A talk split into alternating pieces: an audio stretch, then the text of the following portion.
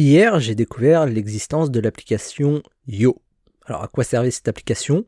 Eh bien, elle permettait aux utilisateurs de s'envoyer un Yo. Y-O. Voilà, c'est tout. Je sais sais pas ce que je peux vous dire de plus.